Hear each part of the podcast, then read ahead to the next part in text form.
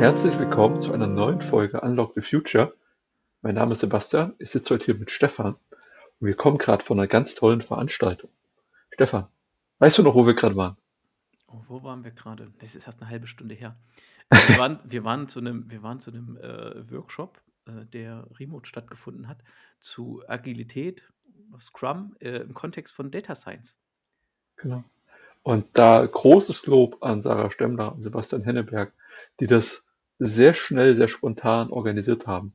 Die hatten, Sarah hatte vor wenigen Tagen auf LinkedIn mal einen Post gestellt, wo sie genau die Frage gestellt hat. Passt Scrum und Data Science, Data Analytics zusammen oder clasht das? Und da haben sich so viele Leute drauf beworben oder drauf reagiert, dass sie gesagt hat, ja, jetzt machen wir doch mal ein Online-Meeting und aus der kleinen Runde wurde ruckzuck ein richtiges Meeting mit 15 Leuten und das war sehr, sehr interessant, sehr spannend. Die Einblicke nochmal zu kriegen in andere Unternehmen. Ähm, wie, wie fandst du Stefan? Also ich fand erstmal die Organisation sehr gut, mit dem alle sind irgendwie angekommen. Es war sehr locker.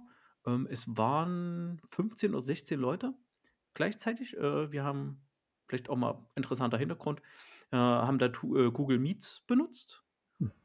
Und äh, parallel dazu halt einen Miro-Bot. Ähm, das hatte die Sarah und der Sebastian sehr gut vorbereitet mit einer sehr guten Struktur. Und dann ging es in kleineren Teams in so Breakout-Sessions halt weiter. Ähm, und dann wurde das quasi vorgestellt. Format kennt man, kennt man eigentlich. Ne? Ideen werden in kleinen Gruppen erarbeitet und dann wird am Ende es vorgestellt und darüber diskutiert.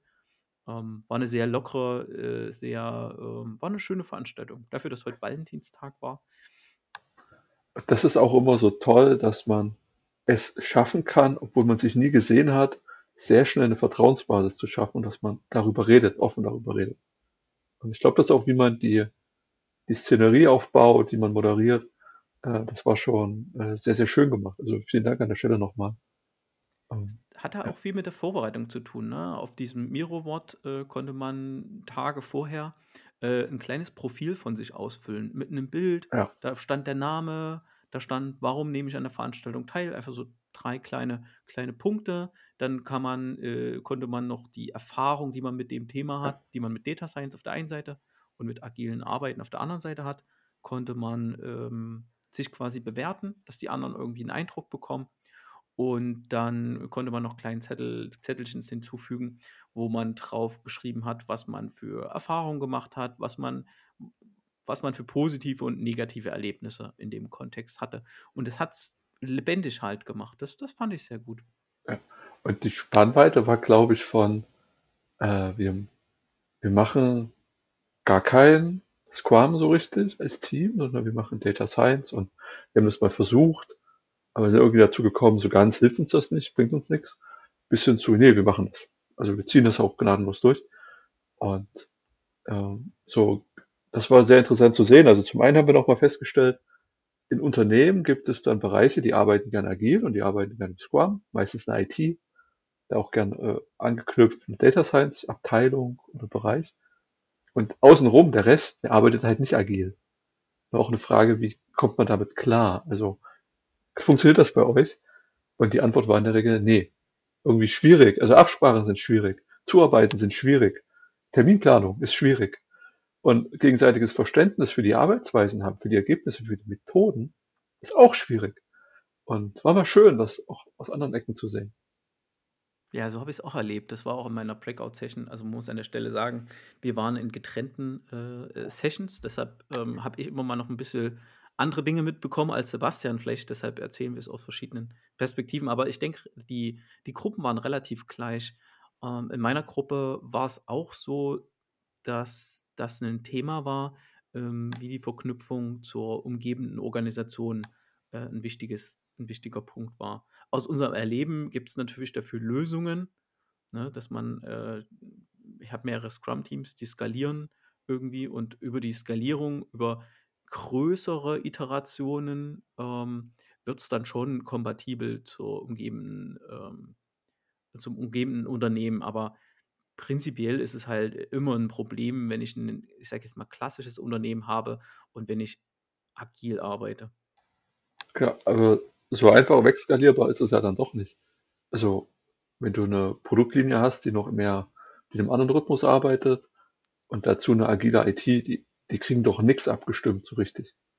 Also, Ja, die einen brauchen schnelles Nutzerfeedback und die anderen, die planen das in größeren Schritten, größere Iterationszyklen. Da bremst du dich doch gegenseitig aus. Ja, ich glaube schon. Also, da braucht man äh, da braucht man ein ein hybrides Modell, um die Sachen zu verheiraten. Also, einfach so: „Wir gucken mal, wie wir zusammenarbeiten“, äh, ist dann halt nicht. Aber das ist halt das, was ich auch vorher ich als Individuum wissen will. Das muss 'n Team für sich auch klären. Wie arbeitet's in dem Bereich? Wie arbeiten wir zusammen? Und das a an der Stelle mal auch, vielleicht an die Führungskräfte, die das hören. Ähm, klärt bitte im Unternehmen, auch wenn's vielleicht durch 'ne Hierarchie, äh, die über lange Zeit gewachsen ist, klärt bitte mit anderen Abteilungen, grad bei Projekten, die wichtig sind, die Zusammenarbeit. Wie wollen wir zusammenarbeiten? Nicht so: „Wie müssen wir zusammenarbeiten?“, weil's da irgendwie Formular A und B und dann unterhalten sich nur Teamleiter und dann ist stille Post. Nein, ganz klar klären: „Wie wollen wir zusammenarbeiten?“ Und das auch im besten Falle temporär halt crossfunktional, bis sich stabile Zustände in dem in dem in dem Projekt, wie zum Beispiel 'n stabiler Zustand ist, das Lastenheft ist fertig. Alle wissen, an was es zu arbeiten ist. Ähm, auch an der Stelle gar kein Rant gegen, äh, 'nen Lastenheft. Ähm, kann 'ne gute kann 'n guter Punkt sein, um 'n gemeinsames Verständnis, grad bei 'nem großen Projekt im Unternehmen herzustellen und 'n guter Ansatzpunkt, um von dort aus dann zu starten. Und wenn das einmal wenn die Zusammenarbeit einmal geklärt ist, ist es, glaube, völlig egal, ob 'nen Team auf dieser Umsetzungsebene ob 'n Team agil arbeitet oder halt nicht. Da hatte ich jetzt auch seit Längen mal wieder gehört, äh, dass es ja auch sein kann, dass Leute Tagesgeschäft haben und dann nur temporär an Projektteams zugeordnet sind. Also, dass Hierarchie und agile Arbeitsweise, crossfunktionale Teams dann auch nicht immer so gut zusammenpassen. Hat mich auch an 'n paar Sachen erinnert, wenn man immer Ressourcenkonflikte hatte und, äh, das quasi über Teamleiter, über Abteilungsleiter klären musste, wie zu wie viel Prozent der oder die Mitarbeiterin da jetzt in dem Projekt mitarbeiten durfte. Und da wird's natürlich sehr schwer, agil zu arbeiten, egal ob du Data Science machst oder was anderes. Aber das das gab's auch schon in der Vergangenheit, äh, wenn wenn man so was Ja. hatte wie Mitarbeiterüberlassung, ne? Wenn ich irgendwie temporär mal zur Einführung 'ner Software oder irgendwas wenn dann halt Mitarbeiter das war noch gan also, das war noch 'n super kritisches Thema vor Jahren, wo dann Mitarbeiter auf einmal in 'nem ganz anderen Bereich arbeiten mussten.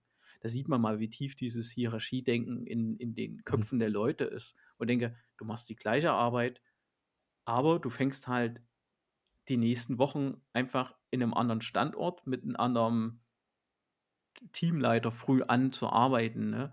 Und und, äh, weil das halt effizient ist. Und diese Flexibilität, die wird ja im Agilen völlig selbstverständlich heute geford gefordert, ne? Deshalb ist es für mich völlig klar, dass es dort auch zu Problemen kommen muss, ne? Ähm, hatten wir ja kurz im Vorwort das Schöne, ähm, Agilität muss man halt erleben, ne? Du musst es einfach erleben. Und wenn bei diesem Erleben was schiefgeht, hm, dann sind die Leute erst mal auch na ja, sie sind erst mal verbrannt. Das habe ich auch so in der Diskussion vor uns mitgenommen.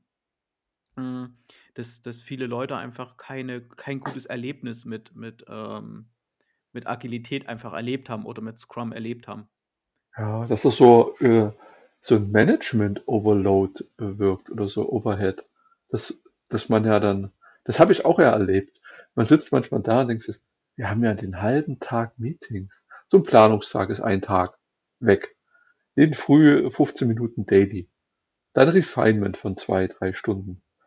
Und ja, das fri frisst Zeit, ähm, aber das irgendwie ist dann schon notwendig. Aber ich kann natürlich verstehen, wenn man den Eindruck hat, dass einem das von der Arbeit abhält. Ich glaube, viel würde auch heilen fürs Erleben, wenn die Leute sich äh, das ist sowieso 'ne Grundvoraussetzung eigentlich in meiner Welt, aber okay, äh, dass sie sich raussuchen könnten, wie sie ihre Arbeit organisieren, ne? Also, äh, und und und dann halt ganz ich irgendjemand hat es dort erwähnt, sie sind über das „Wie wollen wir arbeiten?“, über Werte halt dazu gekommen, mit Scrum und agil zu arbeiten. Das ist natürlich der viel natürlichere Ansatz. Ja. Wie organisiere ich mich, als wenn ich's nicht mache? Äh, wie viele Leute haben heute so 'ne so 'ne stellen sich zum Beispiel mal 'n Beispiel: „Oh, ich will Sport machen okay, habe ich die Option, ich kann ins Fitnessstudio gehen, ich kann mir so 'ne Freeletics-App runterladen, ich kaufe mir erst mal paar, äh, Schuhe, dann renne ich los und der andere, keine Ahnung, kauft sich erst mal 10 Bücher und beliest sich, wie er, äh, sich am besten ernährt und welchen Kraftsport er macht, ne? Und genau sowas, so eine Phase müssen die Leute auch im Unternehmen halt durchlaufen. Klar, meistens werden sie in irgendein Team geworfen, es gibt Prozesse und Strukturen, die sind einzuhalten, aber bei vielen Projekten, gerade bei Softwareprojekten oder halt auch Data Science, was noch recht neu ist, ähm, wird sich viel zu wenig die die Frage gestellt: „Wie wollen wir arbeiten?“ Da sind wir wieder bei bei dem Punkt, ne? Wie wollen wir zusammenarbeiten als Individuen Mhm. und ein Team bilden, ne? Wie Also will das Team mit anderen arbeiten? unabhängig vom Framework, sondern wie würden wir wie wollen wir als Gruppe zusammenarbeiten, meinst du? Genau, genau. Weil da kann ja auch bei rauskommen, okay, der eine hat 'n 20-Stunden-Vertrag, der andere, oh, ich sitze eh Mhm. irgendwo in Warschau. Ähm, da kann man auch dazu kommen und zu sagen: „Hey, wir haben 'n super dynamisches Kanban-Board. Ähm, wir machen irgendwann mal Planning, bis es oder, äh, aus irgend 'ner Quelle füllt sich dieses Backlog und jeder zieht sich halt Mhm. seine Tasks“, ne? Aber, ähm, auf jeden Fall, dass darüber ge nachgedacht wird und das mal bewusst, ähm na ja, dass bewusst darüber nachgedacht wird, wie man zusammenarbeiten möchte. Weil am Ende des Tages, wir gehen mal von 'ner ganz normalen 40-Stunden-Woche aus, hängst du mit mit Leuten oder oder arbeitest du 40 Stunden und dann ist es völlig okay, äh, sich mal, keine Ahnung, 4 Stunden, 8 Stunden lang wirklich darüber Gedanken zu machen: „Wie wollen wir uns organisieren?“ Also, auch jeder Mhm. jeder Einzelne, dass Freiraum für jeden Einzelnen bleibt, sich die Frage zu be beantworten: „Wie will er sich organisieren?“ Keine Ahnung, ich habe 'ne für mich funktioniert 'n Kalender gut, ne? Ich ich packe meine Tasks in 'n Kalender, wenn Kalender voll ist, weiß ich: „Okay, voll.“ Und, ähm und das Gleiche trifft natürlich auch das Team. Wie wollen wir zusammenarbeiten? Haben wir Abhängigkeiten? Welche haben wir? Ne? Haben wir irgendwelche kritischen Pfade? Und das ist immer noch unabhängig von Agilität und, äh, klassischen, äh, Wasserfallprojekt. Wobei man sagen muss, wo gibt's noch klassische Wasserfallprojekte, ne? Also ich will noch mal in den Punkt rein, wie wollen wir zusammenarbeiten, weil mich das an die Arbeit an der Data Science Mania grade so erinnert. Also, auch diese Folge wird präsentiert von Data Science Mania natürlich. Heute war 'n ganz großartiger Tag. Wir haben unsere erste Speakerin, äh, quasi äh, fest definiert. 'N super Gespräch gehabt und, äh, wird gut. Also, schnell anmelden, soweit's geht. Ähm, da ist das Besondere, wir machen das ja nebenberuflich. Und die Leute, die das mitorganisieren, das sind jetzt 4 Leute, äh, wir haben ja alle 'n Job. Manche haben noch Kinder oder andere haben andere Hobbys. Und da war halt die erste Frage auch: „Okay, das ist Arbeit, das ist viel Arbeit. Wie wollen wir das machen?“ Und uns war gleich am Anfang wichtig: Wie wollen wir arbeiten? Nämlich es muss irgendwie Spaß machen, damit man dranbleibt. Wir müssen irgend 'ne Kommunikation sicherstellen, irgend 'nen Kanal. Und es ist ganz wichtig, dass wir unabhängig voneinander arbeiten können. Die eine Person arbeitet halt gern zwischen 20 und 22:00, die andere dann mehr in der Mittagspause 12 bis 1 oder oder frühs oder auch mal am Wochenende. Also, man muss für uns war klar, wir müssen uns so organisieren, dass wir uns nicht treffen müssen in 'ner Iteration. Also, wir können uns treffen, da können wir 'n Termin machen, aber wir müssen auch sonst arbeiten können und, äh, genau, haben uns dann ja auch für für so Scrum-Style entschieden mit Planning und, äh, wir machen kurze Planning, kurze Retro, äh, und kurze Review. Und sonst arbeiten in der ganzen Iteration halt unabhängig voneinander, aber es muss also, da wurde es einem klar, wie wichtig das ist, dass man da am Ball bleibt. Und grade wenn man's freiwillig tut, ist das schwierig man weil ähm grad weil du sagst, am Ball bleiben, was ich auch noch so heute als, äh, äh, Key Takeaway mitgenommen habe aus der Veranstaltung ist, dass es den den Anwesenden, mein Empfinden, ähm, sehr schwerfällt, A, dieses mit diesen Iterationen ich glaube, das haben einfach viele nicht noch nicht so verinnerlicht. Ich will nicht sagen, nicht verstanden, aber den Wert davon noch nicht verinnerlicht, dass es gut ist, wenn was 'nen Takt hat und 'ne Ja. feste Iteration durchläuft. Ähm, und das Zweite ist, Dinge halt klein klein zu schneiden und auch 'ne gewisse Transparenz, äh, äh, äh, da walten zu lassen, ne? Also, grad bei dem Explorativen, jetzt bin ich im Data Science nicht so tief drin, aber grade dieses dieser explorative Ansatz, ähm ich mache das ja oft, dass ich irgendwelche Sachen ausprobiere und dann da kommen so eher so 'ne Art, na ja, ähm, äh, Logbuch kommt da bei mir immer raus, ne? Bestehend aus irgendwelchen Kommandos, die ich eingetippt habe, Erkenntnissen. ähm, dass ich es noch nachvollziehen kann für mich, wenn ich drei Tage später wieder an der gleichen Stelle, dass ich noch weiß, okay, ich habe da irgendwas aufgesetzt und da ist irgendwas passiert. Und das sind so zwei Sachen, die ich so mitgenommen habe, dass das den Leuten noch sehr, sehr schwer fällt. Jetzt, wo du das sagst, äh, fällt mir auf, ich hatte Iteration häufig als Feature-Liste geplant. Also nach außen gesagt, ja, wir arbeiten Iteration, wir machen jetzt Schritt eins. Schritt eins ist angucken. Schritt zwei ist, also Anlagendaten angucken. Schritt zwei ist dann irgendwas fernsteuern können von der Anlage, irgendeine Temperatur setzen. Wobei das natürlich schon explizite Entwicklungsschritte sind. Und dann, das heißt, ich habe meine große, meine ganze große Aufgabe in, in Stücke geschnitten und arbeite die schrittweise ab. Aber die eine Idee von Iteration ist ja auch, erstmal was machen, das rausbringen und dann Feedback einsammeln. Und dann hatten wir in dem, mit einem Scrum-Team, auch in der Vergangenheit, haben wir innerhalb des Sprints Feedback eingeholt. Also wir sind hast eine Analyse gemacht, hast irgendwas entwickelt, hast es dann schon ausgeliefert und hast Feedback eingeholt, hast im Sprint angepasst, damit am Ende des Sprints was Treffsicheres rauskommt, irgendwas Hilfreiches rauskommt. Und da war das Iterative sehr, sehr wertvoll, also sich trauen, rauszugehen und das nicht ins Perfekte zu planen. Und, oder auch noch zurückhalten oder so schnell wie es geht. Und das hat so einen Unterschied gemacht, ne? Warum mache ich eine Iteration? Weil ich nicht weiß, wie es geht. Ich Mhm. will es rausfinden. Ja, gerade das das habe ich auch so rausgehört, dass gerade wenn's wenn's wenn die Leute im unsicheren Terrain waren, ähm, sie dann auf auf Agilität verzichtet haben, was total was ich nicht gut finde. Und das Zweite ist einfach, dass dass sie halt dies dass dies das Thema mit dem Schätzen oder das mit der Zusage 'n Riesenproblem ist. Und da habe ich noch nie verstanden, ähm, an der Stelle hat mir auch 'n bisschen diese Lösungsorientierung gefehlt, wo ich denke: „Okay, funktioniert nicht. Wie können wir's denn lösen?“ Wo ich mir immer so bei Tickets denke, ähm, dann dann grad wenn wenn alles noch nicht so eingeschliffen ist, dann sag doch: „Okay, die Sachen werden ganz sicher fertig, die nächsten Mhm. 3 Ja, mal gucken vielleicht. und die wirklich nur, wenn“ ne? Ich glaube, damit könnten die Leute mehr anfangen, als wenn du da Ja. irgendwelche wilden Schätzungen, Aufwand, Wichtigkeit, auch dieses, keine Ahnung, Low-Hanging Fruit Ansatz ist ist alles schön und gut, aber ist halt nicht ist halt nicht zugänglich.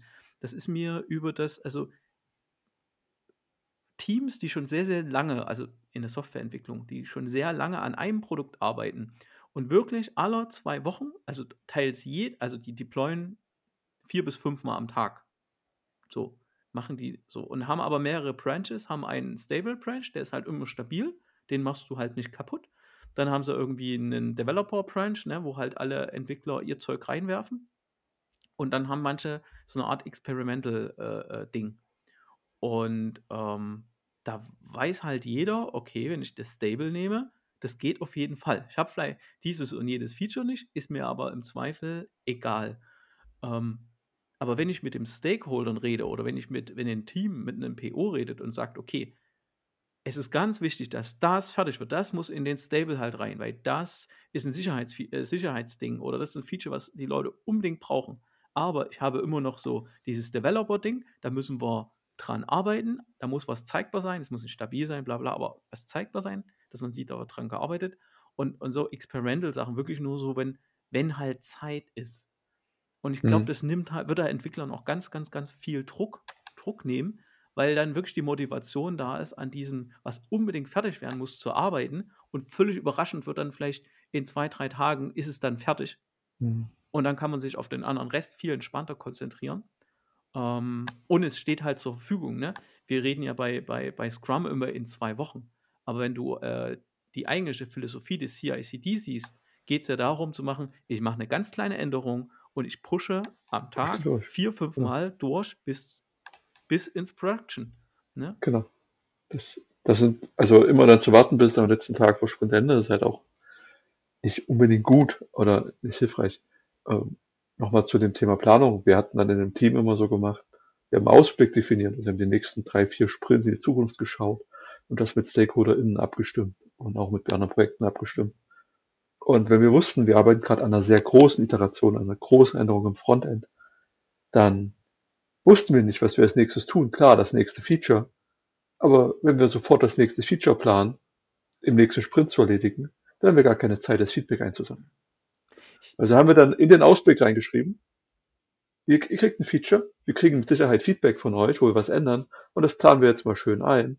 Und im Refinement hast du dann, hast du halt nur die nächsten drei Stories anstatt die nächsten zehn Stories besprochen. Aber das, man kann mit den ganzen Sachen umgehen, man kann das für sich einplanen, Ressourcen vorhalten. Und was wir gelernt haben, man kann das auch kommunizieren. Und dann akzeptieren das auch StakeholderInnen. Und die sind auch froh mit dem Vorgehen, weil die das Gefühl haben, es funktioniert. Und dann kommt halt das nächste Feature erst. Einmal ist auch passiert, es kam kein Feedback. Ja, cool. Hat man lernt Sprint. Also fängst du an, Dinge vor, also nachzuziehen und denkst, okay, gut gelaufen. Aber konnte man es ahnen? Nein. Und das gibt eine, das finde ich ist eine Aufgabe von einer guten PO-Besetzung, zu sagen, hey, bleibt mal entspannt und wir gucken uns jetzt das Thema aus. Und dann können wir reagieren. Also das Team in eine Fähigkeit zu bringen, selbst sich zu bewegen und zu reagieren und strategisch zu denken und dann auch taktisch zu denken. Ähm, und nicht so durchzuhasseln von Ziel zu Ziel und, Thema zu Thema. Ähm, so diese Eigenverantwortung halt stärken. Und das, dafür finde ich, sind dieser Scrum Master und Product Owner ganz wichtige Rollen.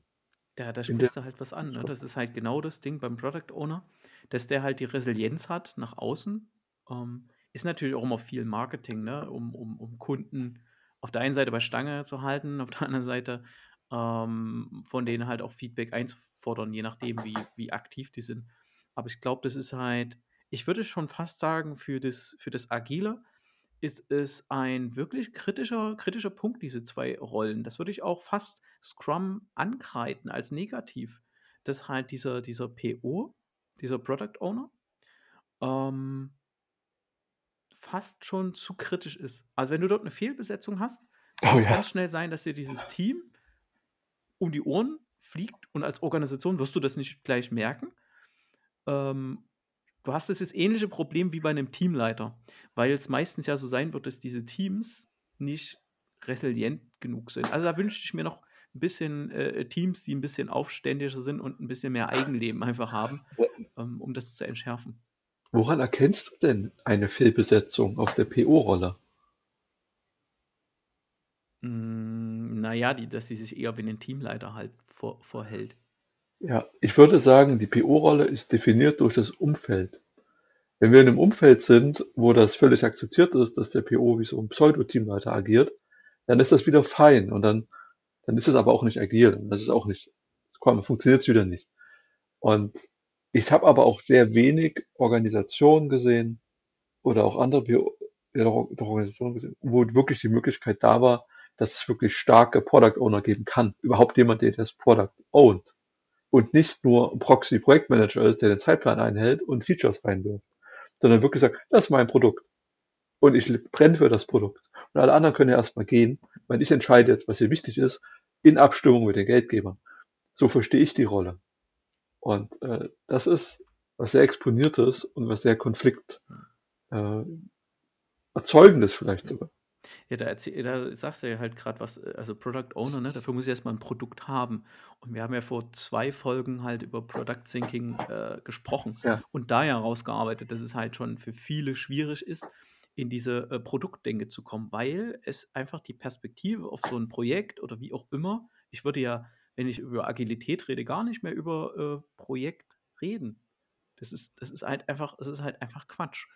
Ähm, ich würde halt wirklich reden, man arbeitet an einem Produkt mit einer ganz klaren Zielgruppe, hm. mit einem ganz klaren Ziel und ähm, ja, und es hat irgendeinen Zustand und Agilität mit Scrum sorge ich dafür, dass ich immer wieder stabile Zustände, mit denen der Nutzer glücklich ist, erreiche. Was würdest du sagen, kann eine Einzelkomponente in einer größeren Plattform, kann das ein Produkt sein? Hm, ja, definitiv. Das zeigt ja dieser Data Mesh-Ansatz. Ähm, oder Ah. Das hängt auch viel davon ab, von dem Selbstbewusstsein von so einzelnen Gruppen. Wir hatten ja heute viele Data Science-Leute und gerade Data Mesh ist jetzt dieser neue, selbstbewusste Ansatz, der ja für sich einnimmt, zu sagen, Daten sind ein Produkt. Und das Mhm. würde ich genauso unterschreiben, weil ich habe heute gerade erst dran gearbeitet. Ich habe, glaube ich, habe dir das auch das Bild geschickt. Ja. Ähm, aus Sicht dieses, ich habe als Unternehmen Daten Und klar, haben wir schon oft gehört, Daten sind das Gold des 21. Jahrhunderts, bla bla bla. Zitat, keine Ahnung, äh, nicht mehr beweisbar, wer es mal gesagt hat. Aber, aber genau so ist es, weil die Daten, die Business-Daten kann ich nutzen in Produkten, um daraus einen Wert zu generieren. Und der Wert sieht meistens so aus, dass es Leuten hilft, bessere Entscheidungen zu treffen oder überhaupt Entscheidungen treffen zu können. Und ähm, es ist ganz klar, ich habe keine Ahnung, wir, wir nehmen jetzt mal eine richtig große Plattform und da bin ich das Team, was halt einfach die Metainformation bei einer Bank für Geldautomaten vorhält. Ne? Mhm. Ich weiß nicht, wie das später ist als Data Science Team, weiß ich nicht, wie es später, wie diese Daten genutzt werden, ne? Ob da irgendwie, keine Ahnung, ob die bei Google, ob irgendein Team die bei Google einspielt, die, die Standorte, ob irgendein Team die nutzt, um dort den Zustand abzulesen. Und ich kann halt ein gutes Produkt bauen. Am Ende wird es irgendwie auf einen digitalen Zwilling von jedem äh, Geldautomaten hinauslaufen. Aber ich kann dann diesen Service als Produkt definieren und sagen, unser Produkt sagt dir immer, gibt dir jede Antwort über diesen Geldautomaten. Ja. Das kannst du natürlich auch mega overengineeren, ne? Ob es dafür einen Bedarf gibt, keine Ahnung. Ist jetzt von mir geschossen und gesponnen, aber ähm, Ich würde sagen, wenn die Product Owner Rolle den Job gut macht, dann schafft sie es genau, dieses Produkt zu definieren und ein Team drauf einzuschwören. Und dann kann das noch so nichtig sein, ne? Genau. Aber du brauchst das Bewusstsein, dass du an was Wertvollem arbeitest, dass du den Beitrag leistest. Und dann kann auch in dem Team was entstehen. Und das beginnt aus der Produktsicht. Und im besten Falle definiert auch gar nicht der Product Owner das Produkt, sondern der Product Owner zusammen mit dem Team. Und das ist dann unser Produkt. Und die Verantwortung für das Produkt ist delegiert an die Rolle Product Owner.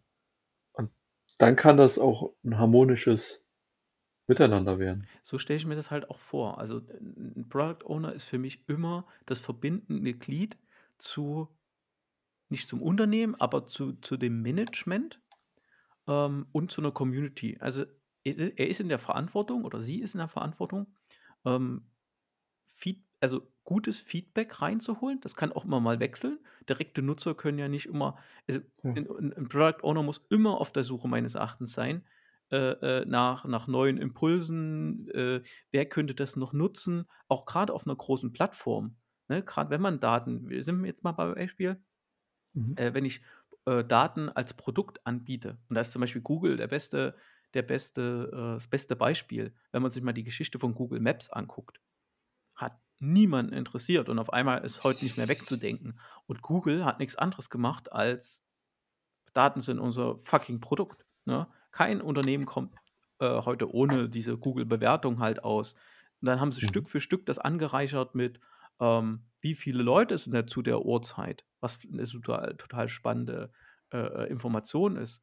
Ähm, und haben sich darum gekümmert, dass diese immer besser äh, kuratiert werden, die Daten. Das ist dann vorne die Applikation. Aber im Hintergrund wird es jede Menge Services geben. Und heute kann ich selber diese Google-Services, die unterlagert sind, damit verdienen die Geld, ähm, kann ich halt äh, selber auch nutzen, gegen Geld bei Google. Zum Beispiel den Service, den ich, das ist jetzt totaler Pain, wenn ich irgendeine Adresse validieren will. Gibt es die Adresse? Und mhm, ja, okay, gibt es einen Service bei Google, den kann ich für einen halben Cent, einen Cent benutzen, geht eine Anfrage hin, ich kriege eine gecleante Adresse zurück, die es auch wirklich gibt, noch mit ein paar Metainformationen. Und Google ist das beste Beispiel, dass man mit Daten Geld verdienen kann und daraus Wert erzeugen kann. Setzt aber voraus, dass man es als Produkt versteht. Und dieses Selbstbewusstsein ist jetzt gerade erst mit Data Mesh und so entstanden. Oder dieses Selbstbewusstsein ist im, ich erlebe es jedenfalls so, das ist in Deutschland, im deutschsprachigen Raum, dieses Selbstbewusstsein erst läuft, äh, erst, dass es erst angelaufen ist, ne? dass sich Unternehmen des Wertes ihrer Daten äh, bewusst sind. Oder dass immer mehr auch ein Wert drin entsteht, ähm, dass ich Daten aus der Welt entgegennehmen kann. Sie veredeln kann, damit irgendwas machen kann, sie verkaufen kann. Also diese Datenwirtschaft äh, wird in Zukunft noch eine ganz spannende Sache sein. Ja, mit Vor- und Nachteilen sozusagen. Datenwirtschaft gefällt mir immer gar nicht. Wenn man Daten handeln kann, kaufen kann, finde ich immer komisch. Ja, aber zum Beispiel Ja. Wetter, Wetterdienste, ne? Der Wetter, Wetterdaten sind ja, sind ja ähm, Ja. sind das beste, sind das beste Beispiel. Ne? Du kannst für irgendeinen beliebigen Punkt irgendwo kannst du eine Prognose kaufen. Und wenn wir jetzt mal Mhm. ganz weit in die Zukunft denken, Ähm, ich habe irgendein Edge-Device, das hängt an, an so einer Solaranlage dran. Irgendwann ist das einfach mit in so einen Controller integriert, mega klein. Ähm, ist ja am Ende, keine Ahnung, nicht mal so, muss ja nicht mal so groß wie ein Handy sein. Und wenn es billig genug ist, dass sich es alleine schon für so ein kleines äh, äh, äh, Balkonkraftwerk lohnt, dann äh, wird sich dieses kleine Gerät einfach, bezieht sich irgendwoher eine Prognose, kann über sich selbst, über seinen eigenen digitalen Zwilling dann sagen, okay, ich werde dann und dann so und so viel Strom produzieren. Und das sendet es, keine Ahnung, als Broadcast in die Welt raus, an Speicher und an Verbraucher.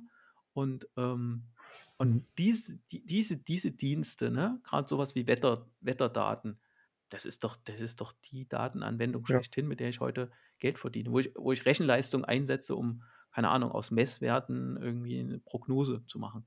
Und es ja. gibt bestimmt noch tausend andere Sachen, wo es noch viel naheliegender äh, äh ist, wo ich Daten und, verarbeite. Und was war jetzt dein, dein Learning aus der Veranstaltung? Passt Scrum und, und Data Analytics zusammen? Ich, ich, also prinzipiell glaube ich, dass man, dass das zusammenpasst, auch in vielen anderen Bereichen. Äh, dass das passt und dass Agilität eine gute Antwort auf viele Herausforderungen sind, die Organisationen haben. Ich glaube aber, man muss wirklich an dieses Thema Kultur ran und viele müssen erst noch im Kopf ein bisschen von Hierarchien loslassen und man muss Scrum eher als eine Art Tooling verstehen. Mhm. Und nur weil es, keine Ahnung, weil ich heute einen Nagel in die Wand hämmern muss, nehme ich einen Hammer und hier muss ich morgen eine Schraube, dann, dann nehme ich halt äh, einen Schraubenzieher. Und das, mein Learning ist einfach, man muss an der Stelle viel mehr Freiraum den Leuten geben, wie sie sich organisieren wollen. Diskutiert mhm. bitte wirklich, wie wollt ihr euch organisieren? Wie will ich mich organisieren und wie wollt ihr euch organisieren? Und es ist halt auch die Aufgabe von Management und von Führungskräften. Ich glaube, viele Führungskräfte haben es noch nicht wahrgenommen. Ich glaube, ich hatte auch mal ein bisschen ketzerisch gesagt und auch geschrieben, ähm, dass ich glaube, dass viele einfach nur verwaltet werden. Also viele Mitarbeiter werden heute halt einfach nur verwaltet, weil es einfach ja. zu viel Respekt vor diesem Wissens, äh, äh, äh, ja, Wissensgeschäft, Wissensgesellschaftsding gibt. Wissensarbeit, Wissensarbeit wollte ich sagen. Dass es äh, halt viel Respekt vor dieser Wissensarbeit gibt und noch nicht so wirkliche Standardansätze, wie man das, ähm, wie man die, wie man die am besten steuert. Weil das ist ja das, das Kernproblem, was wir eigentlich haben. Ich glaube, jeder, jeder motivierte Mensch will gerne arbeiten und eine Organisation strebt immer danach, dieses möglichst planbar und zielgerichtet zu machen. Ja. Und ich glaube, viele Unternehmen und Organisationen schießen über diesen, halten an diesen Effizienzgedanken fest, aber schießen da weit übers Ziel hinaus und, und äh, overengineeren Organisationen massiv. Ja was drin endet, dass sie entweder zu viel Führungskräfte haben, zu viel Verwalter haben, zu viel Overload haben. Und da sagt halt dann jeder, boah, und jetzt noch Scrum, ne, mit einem Jira-Report und und und. Nee, gar nicht. Und wir hatten den Vorteil für uns, wir hatten halt ein organisatorisches Ground Zero. Da war halt nichts, da war halt niemand. Da kam nur jemand, hat uns Arbeit hingeschmissen, so macht, wie er da hinkommt, wissen wir selber nicht. Deshalb haben wir uns euch als Experten hingeschmissen. Und für uns war es halt ein schöner, naja, Strohhalm, an dem wir uns langhangeln konnten. ich finde halt auch, das ist so meine Meinung dazu. Ähm, wenn ich immer Analytics alleine mache, brauche ich das natürlich nicht. Mache ich alles allein. Wenn wir zu zweit sind, dann sprechen wir uns ab. Und zwar sehr, sehr viel. Und jeden Tag. Sobald wir drei sind, wird's kritisch. Dann muss ich wahnsinnig viel kommunizieren. Auch in der Dreierrunde. Zu zweit kannst du noch die, deine Wellenlänge finden. Zu dritt, vergiss es. Und wenn ich wirklich komplexe Probleme lösen möchte und vielleicht auch eine Art Software schreiben will oder so, Vertretungsregelung sicherstellen möchte und so weiter, dann brauche ich ein Team. Und wie kann ich mit dem Team das sicherstellen, dass es funktioniert? Reden wir drüber, wie wollen wir arbeiten? Und Scrum ist eine Möglichkeit, um das zu organisieren. Und ich bin ganz bei dir. Die Freiheit, die es einem gibt, die sollte man nutzen. Die Artefakte, also meiner Überzeugung, die Artefakte müssen sein. Die Events müssen auch sein, die Rollen müssen sein. Und der Rest ist aber alles Freiraum. Also so stark wie das mal schnell wirkt, habe ich es nie wahrgenommen. Und wenn man sich traut, den Freiraum zu nutzen, kann das als Team auch gut funktionieren. Mir fällt halt einfach nichts Besseres ein. um jetzt nicht den Begriff des Alternativlosen zu gebrauchen. Nein, alternativlos ist es natürlich nicht, aber das ist ja immer das Schöne, wenn man wenn man erstmal, man muss im Kopf zu dieser Freiheit kommen, um zu Ja. sagen um wirklich an diesem wie viele Leute müssen sich denn an irgendeinem Punkt in ihrer, äh, Karriere oder Arbeitsleben haben denn die Möglichkeit zu sagen, mit einer Gruppe von Leuten: „Wie organisieren wir das jetzt?“ Ne? Das ich finde diese Stories von NASA und CERN und so immer extrem spannend, wo halt zum Beispiel so so Wissenschaftsgruppen, die ja schon relativ groß sind und sehr chaotisch und es ist komplex und das sind Genies, die da auch mal für sich 2 Wochen und irgendwas, die die auch irgendwie immer beim Scrum rauskommen. Weil man muss sich ja einfach mal diese Scrum äh, Success Stories angucken, wo Scrum gut funktioniert. Niederländisches Bildungssystem mit Edu-Scrum, ne, also als Ableitung davon.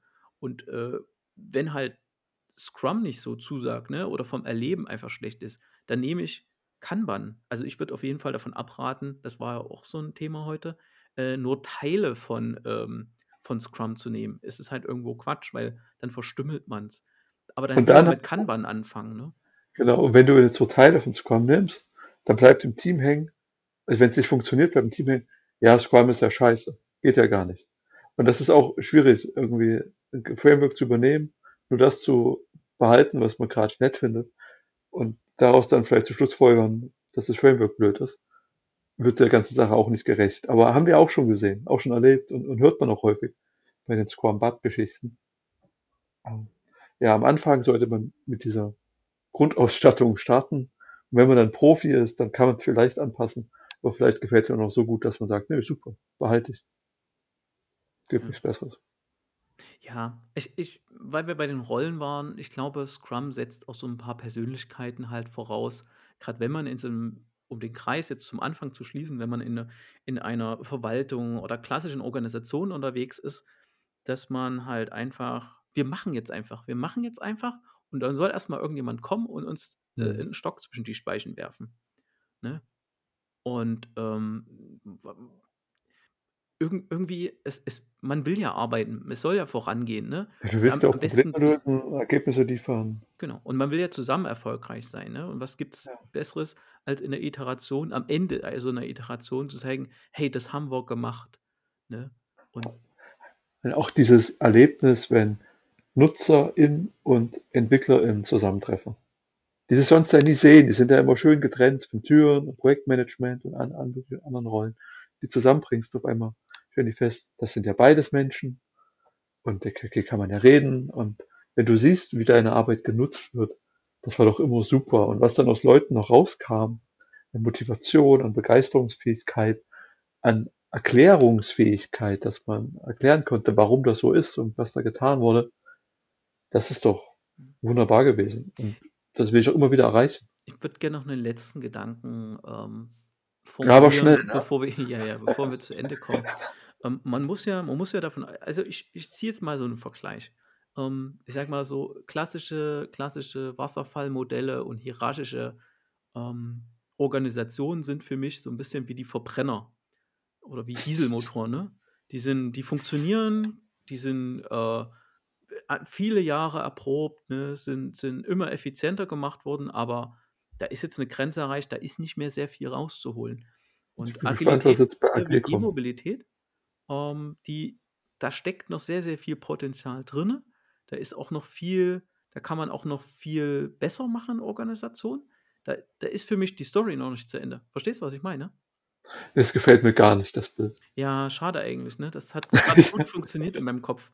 Aber, ähm, ich ich ich sehe halt also, dann anders. Ich sehe halt in dieser in diesen agilen Frameworks oder in Organisationen, die das für sich vereinnahmt haben und wo es funktioniert, da sehe ich die Story noch nicht zu Ende. Da sehe ich viel mehr Fantasie noch für die Zukunft als in Unternehmen, die sich halt irgendwie 'ne 3, 4 Ebenen Führungsriege halten, ähm äh, und total überverwaltet sind. Da ist irgendwie sehe ich keine Perspektive für. Mhm. Mhm. Ich könnte mir jetzt bei mir hat's eher den Gedanken freigesetzt von mir aus ist das Klassische so was wie 'n ÖPNV, was sehr effizient ist Und das Agile ist so ein Parcoursläufer. Halt langsamer, aber flexibler in der, im, im Durchlaufen, also im, im Ankommen. Ich bin darauf gekommen, weil ich mir so dachte, weißt du, viele fahren halt gerne Verbrenner, aber in sich wissen sie halt schon, ja, eigentlich müsste man ja für die Umwelt auf E-Mobilität gehen und ach ja, und tun sie halt noch schwer, weißt du? Probieren es halt immer mal aus, finden es auch vielleicht ganz cool. Ja. Es hat halt auch viel, Automobil hat halt viel mit Erleben zu tun. Ah, ach so, du meinst, die machen dann so ein bisschen so ein Scrum-Bad. Ja, genau. Ja. Und dann sagt er, ja, aber so richtig war es dann doch nichts. Ja, und, und es Ja. gibt ja keine Infrastruktur und ich kann es nicht laden Genau. und, und es gibt, es gibt viele Schutzbehauptungen. Es gibt aber auch viele Sachen, die wirklich dagegen sprechen. Ja. Ähm, ja, hat mich irgendwie dran erinnert. Aber gut, Ja. wenn es nicht, wenn's nicht ankommt. Wer bis jetzt Können wir mal mit jemandem diskutieren, der äh, bei einem Autobauer arbeitet? Ach stimmt, ja, das, das können, wir, können, wir mal, können wir mal machen. Aber ich will die zwei Systeme eigentlich gar nicht gegeneinander ausspielen. Genauso wenig will ich Verbrenner gegen E-Mobilität äh, äh, aus, ausspielen. Es sind beide Teil äh, von der Mobilität und am Ende wollen wir alle, alle in einer Arbeitswelt sein, wo wir auf Augenhöhe miteinander arbeiten ne? und, zu- und zusammenarbeiten wollen. Und ich will, dass Leuten nicht das übergeholfen wird. So hast du zu arbeiten. Puff. Mhm. Punkt. Ach, das ist doch schön. Äh, danke, Stefan. Das ist ein schönes Schlusswort. Und danke fürs Zuhören. Ciao.